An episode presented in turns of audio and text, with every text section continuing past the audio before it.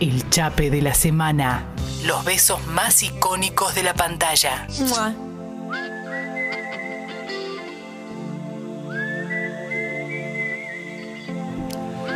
Y sí, ahora con esto ingresamos al momento chape de la semana. Vamos al mood. Totalmente. Corría el año 1999 y se estrenaba una remake, una remake de la película Relaciones Peligrosas, pero esta vez situada en un colegio secundario de alta elite de Manhattan, en Nueva York. Aquí le pusieron juegos sexuales, protagonizada por las estrellas up and coming de ese momento, Young Hollywood, Sarah Michelle Gellar, quien era Buffy la Casa Vampiros, Reese Witherspoon, quien venía de, participar en unas cuantas pelis, eh, que algunas le fue muy bien, pero antes de ser legalmente rubia, o sea, la estaba pegando Ryan Phillips como una de las estrellas, wow, este tiene, este se va a ganar el Oscar en el futuro. El nuevo Leo DiCaprio le decían también, o atención Leo, me acuerdo una famosa tapa Sí. de revista. Yo lo veo más como uno, en ese momento, como uno de los integrantes de NSYNC físicamente. Se pare- tenía una, tiene tenía una, onda una vibra. Justin Timberlake. Sí, tenía esa onda. Totalmente. Y Selma Blair, eh, que luego hizo un carrerón afectado ahora en este momento por temas de salud, también surgió de esta peli. Después tenía un reparto también compuesto, por ejemplo, por Georgia Jackson, eh, de- del elenco de eh, ajá. ¿no? ¿De qué se trataba esta película? Bueno, resulta que los hermanastros Sebastian y Catherine. Sí, no, No, ahora digamos la sinopsis que después tengo una pregunta que no recuerdo exactamente y que siempre me, me resultaba perturbadora. Bueno, en los hermanastros, eh, Catherine, eh, Sarah Michelle Gellar y Sebastian, Sí. que era Ryan Phillip, hermanastros porque sus padres. A eso iba a ir mi pregunta. Claro, eran de diferentes. eh, era la mamá de ella y el padre de él que estaban casados. Pero Era la madre de ella y el padre de él. Ah, Pero no compartían, eh, no había Nada- lazo. nada de sangre, por Ah, eso todo el cachondeo. No, no, no, está bien. Eh, sí, sí, había mu- muy fuerte el cachondeo. por Muy, eso muy fuerte. De hecho- nunca me acordaba y decía, siempre tenía esa duda y como no me interesaba tanto como para googlearla, no lo buscaba. Entonces era como, pero son, Dos ¿están hijos- conectados de alguna manera o no? Qué fuerte. Ellos son dos hijos de puta del último año de, de- de secundario de muchísima, muchísima guita, estamos hablando de multimillonarios, que hacen una apuesta. La apuesta es esta, y la voy a decir sin tapujos, Guido. Por favor, prepara el pip. No puede decirla con tapujos también. ¿Cuál es? No, quiero decirla sin tapujos. Bueno, dale. Eh, no, bueno, la voy a decir con tapujos, bien por el horario. Pero ellos hacen una apuesta. Sí. Si él logra eh, tener sexo con la virginal hija del director, Reese Witherspoon, que se sumaba al colegio, ella accedía no solo a tener sexo, sexo con él, que era algo que él nunca había podido hacer, sino que iba a tener sexo anal. Y además no le iba a dar el, el auto también, no había como. Esa era la cosa, era si perdía. Ah, sí, perdida. Claro, si perdía, eh, él entregaba su posesión más valiosa, que era su auto, su Jaguar clásico. Bien. Bien. A todo esto, se eh, viene el nuevo personaje.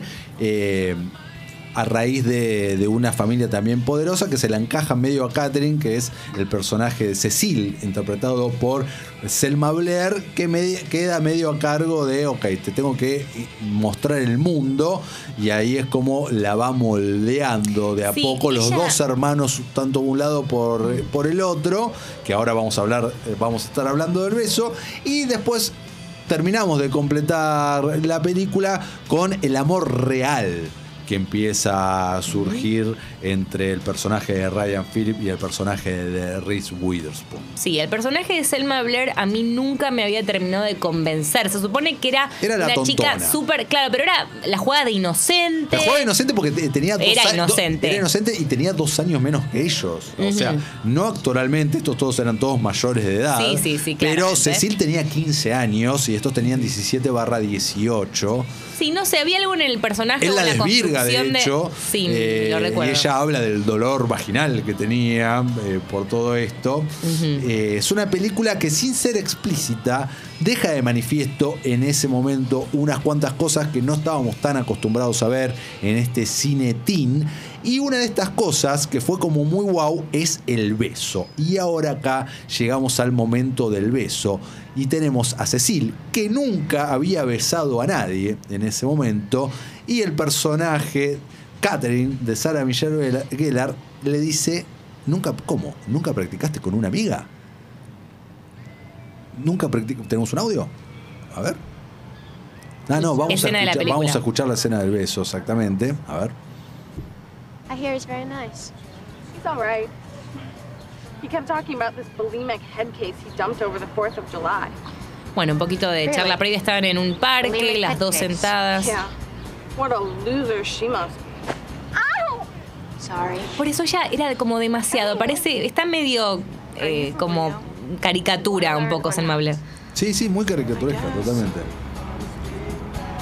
Como que tenga 15 tampoco significa que sea una boluda.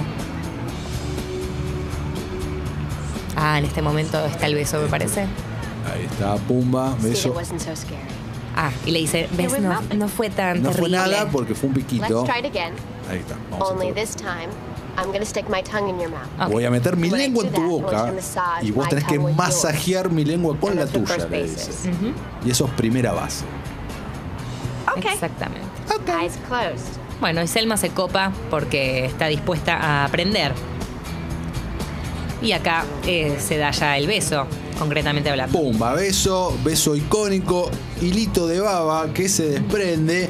Y esto fue tapa de todos lados, recontra recomendado. Al año siguiente ganó, obviamente, el MTV Movie Award a Mejor Beso. Ellas se dieron un beso en el estrado con el premio Pochoclo de Oro en la mano. Y fue muy comentado. Tengo acá unos cuantos datos. Unos cuantos, cuantos datos. Dice, fue muy dulce, fue un beso muy dulce y delicioso, escribió en ese momento Blair. Eh, y Cecil quería más, y yo debo decir que fue realmente un gran beso, y para mí eh, no se sintió tan choqueante en ese momento. Y ahora estamos en 2020 y ahora ya no lo es para nada. Estamos hablando de lo choqueante. Esto lo dijo hace un par de años. eh, Ah, ¿cómo se llama? Se me fue el nombre de la actriz. De, de- de- de- de- Eh, Sel- no, ¿de quién estábamos hablando? No de de, Selma Blair, ahí está, Selma Blair, perdón. Selma Blair Ok. es el nombre de la actriz. Eh, Selma es una gran besadora, dijo Sara Michelle Ge- Gellar. Quiero decir, su piel es tan suave y ella huele tan bien. Fue un día tan maravilloso. Eso fue durante el rodaje de la película. Eh, ellos recordaron que esto fue eh, filmado durante una sola jornada en el Central Park de Ah. Nueva York y había cientos de personas mirando atrás de una valla. ¿Cuántas eh, tomas hicieron ese beso? ¿Cuántas veces chaparon, Lu? Yo diría que fue uno de esos besos que salieron bien como de, de la primera o la segunda toma. Así que diría que no se hicieron muchas. Ocho. ¿Ocho? Ocho tomas se ¿Qué dirías entonces? ¿Es mucho, es poco? Para mí no es mucho Para mí igual. es normal. Normal, ok. Para mí es normal más si vos estás filmando el beso, que tiene que decir algo el beso y no el Mm. resto de lo que está pasando, diría que es normal. ¿Y sabemos cuál se usó finalmente? Si fue como la primera o la última, no viste que a veces es como la exacto. última. No tengo el dato. Bien. No tengo el dato. Se hicieron ocho. Fue media jornada de rodaje en el Central Park en el año 1998. Besar a una chica en cámara. Eh, fue mucho mejor porque cuando vos besás a, a un tipo se te corre todo el maquillaje y después no sabes qué hacer y una chica entiende más. Eso así por lo menos lo sentí en ese momento explicó Sara Michelle Gellar. Bueno, pero Leonardo dijo que tenía un montón de maquillaje en la escena de Titanic, por ejemplo. Bah, siempre volvés a Leonardo Dios Bueno, simplemente estoy diciendo que el maquillaje también va a ambos lados. Pero bueno, está bien, entiendo a lo, que va, Sara. El año pasado, eh, durante el encierro pandémico, las dos actrices grandes mejores amigas al día de hoy y lamentablemente Selma Blair está atravesando una enfermedad degenerativa recrearon su beso pero al COVID style no sé si lo tenés Sí, lo vi, Pusieron- lo vi. Y eh, me decepcionó un poco. Decepcionó un poco, porque Sí. iban a chapar y pumba pusieron un blindex entre ellas eh, en ese momento. Y dijeron a la gente que por favor, stay safe y todo eso. Correcto. Eh, en ese momento eh, también recuerda, ¿no? Esto fue el año pasado que se habló mucho justamente de, este beso por esta acción que hicieron, que los agentes de Sarah Michelle Gellar se oponían ter- terriblemente. Decían, vos no necesitas esto, vos sos Buffy. Le decían. Ajá. Y ella dijo, no, justamente por ser Buffy, yo quiero demostrar que puedo hacer otras cosas, que puedo ser la chica mala, que puedo ser sexual también. Eh, nunca había besado a una chica antes. Recuerda eh, Buffy en ese momento recuerda, o sea, esto no sé si se interpreta porque después lo hizo, pero dice, nunca había antes de besado ese en- momento. Claro, antes de, de ese momento. Eh, y tenía mucho miedo porque yo estaba pensando, pero ¿qué pasa si soy una besadora horrible? Y mi mamá, totalmente aterrada, me dijo, esto es de por parte de Selma, eh, Selma, ¿es ne- ¿era necesario que usaras tanta lengua? Mirá lo que le dijo la madre, la madre de Selma. Que estaba ahí en el set. Ah, había ido al Tremendo, set. ¿Qué edad tremendo. estamos hablando? Bueno, dijimos mayores de edad. Era así que mayor de eran- edad, eran tenían eh, 18 y 20 años respectivamente. Ah, bien, ok, ok, está eran bien. mayores de edad, pero bueno, eran chicas igual. Bien, como dato de color te tiro que Demi Lovato, que estuvo medio en boca de todos últimamente, sacó su documental en YouTube y su nuevo álbum, dijo que esta escena del cine la hizo comprender su sexualidad.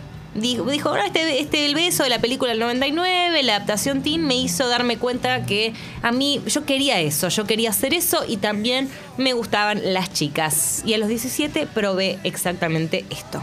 No, muchísimo. eh, te reentiendo, te reentiendo. Eh, yo soy, era hombre en ese momento, pero me hubiesen pasado cosas, me imagino. Ah, no sé, en realidad, pero con 15 años me pasaron un montón de cosas con ese beso. Sí. Un montón de cosas.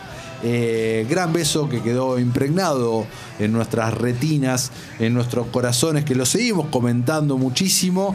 Eh, de una gran película también, ¿no? En este momento no sé si está disponible en alguna plataforma. Entiendo que no. Eh, sí es una buena película, pero no sé si es una película que debe haber envejecido bien. Yo no la la verdad que no la veo hace años. Vi algunas escenas para recordarla para el para hoy, que además me llamó la atención porque digo, ay, qué, noventas, que esto, la vestimenta, es todo tan noventas, pero que, duele. Te digo, eh, Ryan Phillip tiene las cejas depiladas aparte, o sea, me, me hace mal, me hace mal cuando lo veo entrar, entrar a la habitación y es como, ¿por qué Ryan? ¿Quién te depiló las cejas? Pero bueno, sí, claramente en ese momento. eh, Para mí, si usaba. entras en código, envejeció bien. Si no entras en código, envejeció muy, muy, muy mal. Eh, Sí, tenés que posicionarte, que es una película del 99, que eso es lo que estás viendo, porque además el personaje de, bueno, de Sebastián justamente era muy desagradable. Muy era un tipo muy jodido que no merecía encontrar el amor. pero la que el amor lo transforma y lo Sí, transforma. lo transforma al final medio de una manera un poco retorcida, pues ponele que lo transforma, que ahora vamos a escuchar el gran tema de la Oh, película, sí. que lo asociamos con su transformación. Pero la verdad que no era un sujeto muy agradable para nada, porque ella sí recibe su merecido castigo. Sí. Te cuento dos datos más. Dale. Uno que seguro sabés eh, o no recordás y otro que estoy seguro que no lo sabés. A ver, Hicieron dos películas más, Cruel Intentions. no lo sabía. Está Cruel Intentions 2 y Cruel Intentions 3. La 2 ahora que me decís me suena. La pero- 2 es una precuela con otros actores, otras actrices, que es el momento en el cual eh, Sebastian y Catherine se conocen, en el cual sus padres se, se casan eh, y ellos empiezan a ser... Pero también es con Ryan y No, con... no, no, otros ah, actores. otros actores. Otros actores. Ah, me- sí, me mencionaste, sorry. Eh, la película es mala Ajá. y es muy contradictoria, muy contradictoria con lo que vimos después porque ellos eh, tienen sexo en esa película, lo cual se contradice con la, el principal disparador de la peli original que era la, la, la puesta entre ellos dos. absurdo, Totalmente absurdo. Y luego tenemos una parte 3 que es una especie de spin-off. Ocurre en el colegio, se habla de. Eh, De lo que pasó de lo que pasó. Sebastián y demás, pero son otros personajes. Ok, ¿y qué onda esa? Es- no es tan mala, pero no es buena. Bien, al menos no traiciona la esencia de la Ah, historia. Exactamente. Estamos hablando de principios de los 2000, esta peli, que fueron pelis directo a DVD, ¿se entiende? En ese momento sí. teníamos. La famosa peli que da directo a DVD que decís, ok, lo pienso dos veces antes de verla o la veo sabiendo que salió directo a DVD. Exactamente, yo las vi todas en su momento, obviamente en tiempo y forma. Y el otro dato, Lu, que no tenés, es que hace dos años se grabó un capítulo piloto de una serie secuela de esto. Cruel, No, Intentions, de. Cruel Intentions de Series, protagonizado por Sarah Michelle Gellar, haciendo No. el mismo personaje de Catherine, eh, que ella era una school advisor en este colegio Ajá. y supuestamente era una especie de Gossip Girl, esta, estaba planteado para ser una especie de Gossip Girl con más hija de puta iba a ser la, la- la serie, pero quedó en fase piloto y nuevo y no, no tuvo luego una orden de serie. Mirá vos Te la que sorprendí. Bueno, vamos, eh, antes de ir con el tema, quiero leer lo que dice Ando, que nos comenta, qué beso explícito, está impregnado en mi memoria, genios en Congovisión. Totalmente, muy explícito. ¿Qué al límite estamos jugando, Chacal? Esperemos que el niato de los controles esté grabando palabritas de esa sinopsis. No sé qué dije. Bien, El mientras... niato de los controles es Guido Almirón. Y si te parece, vamos entonces Sí, a escuchar este clásico, clásico tema que es Bittersweet, Sweet Symphony de The Verve, un tema que nos recuerda y nos va, nos lleva directo, además de los 90, a esta película, por supuesto.